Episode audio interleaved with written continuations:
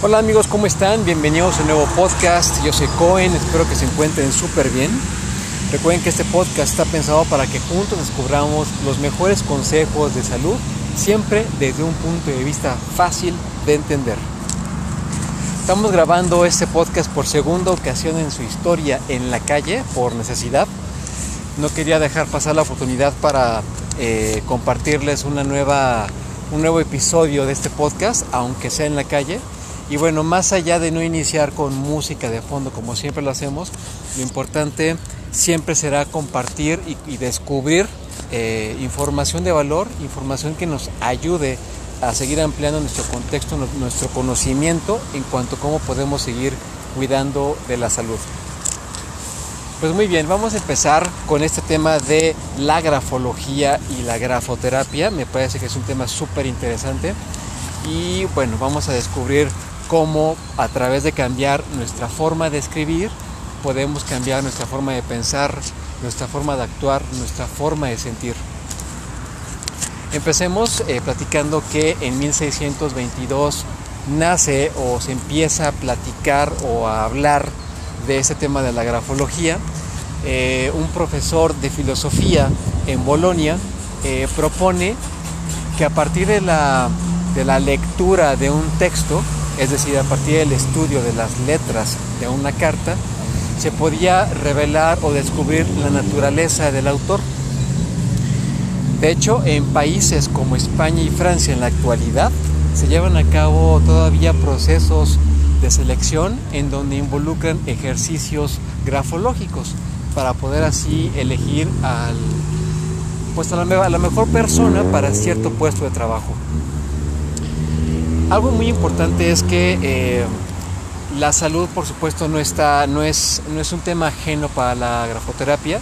Hay emociones, como ya podremos notar en unos momentos más, que se pueden tratar, que se pueden eh, resolver, vamos a decirlo así, a través de ejercicios grafológicos a partir de la grafoterapia.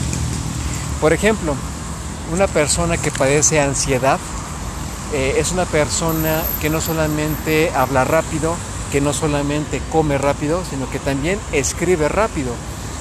Una persona que quiere tratar la ansiedad con grafoterapia tendría que aprender a escribir o empezar a escribir un poquito más lento, más despacio y acompañarlo con ciertas respiraciones más lentas. Ahorita vamos a platicar por cuánto tiempo recomiendan los expertos que eh, hagamos estos ejercicios eh, grafológicos y pues bueno, con respecto a la ansiedad, eso sería escribir un poco más lento y acompañar esto con eh, respiraciones más lentas. Hablemos del estrés. El estrés eh, también se demuestra en la escritura cuando estamos escribiendo con las letras y palabras muy juntas, muy pegaditas. Y la forma en la que podemos corregir esto a partir de la grafoterapia es simplemente dejando espacios entre las palabras y las letras.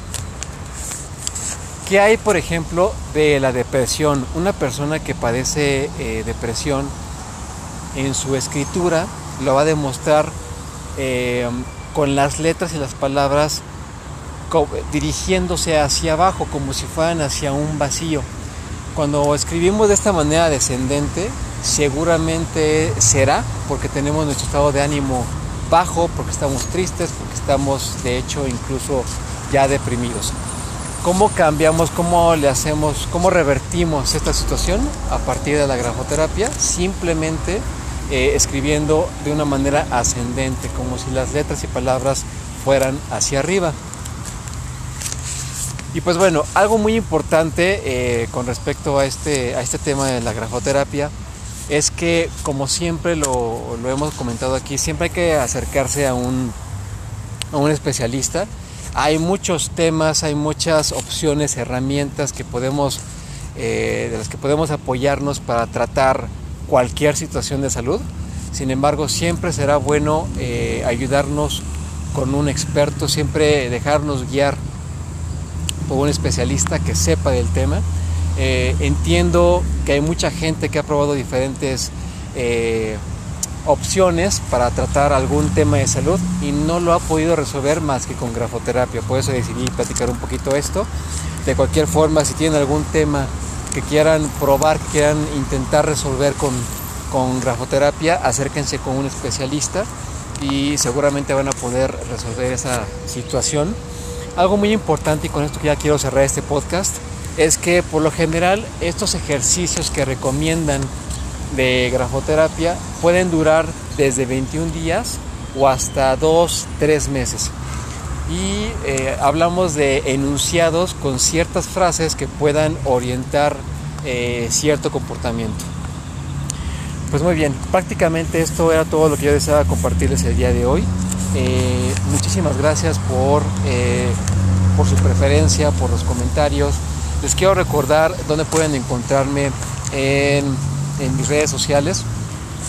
Recuerden que en Facebook me pueden encontrar como Isaac Cohen, Cohen con H intermedia. En Instagram me pueden encontrar como arroba like nobody photography. En TikTok estoy como arroba fit-cohen, igual con H intermedia. Y mi correo electrónico, para quien guste también contactarme de esa forma, es isaac y s a c casa punto bestcalendar arroba gmail.com para que sigamos en contacto. Nuevamente muchas gracias, nos estamos escuchando en el siguiente podcast. Yo soy Cohen, cuídense mucho.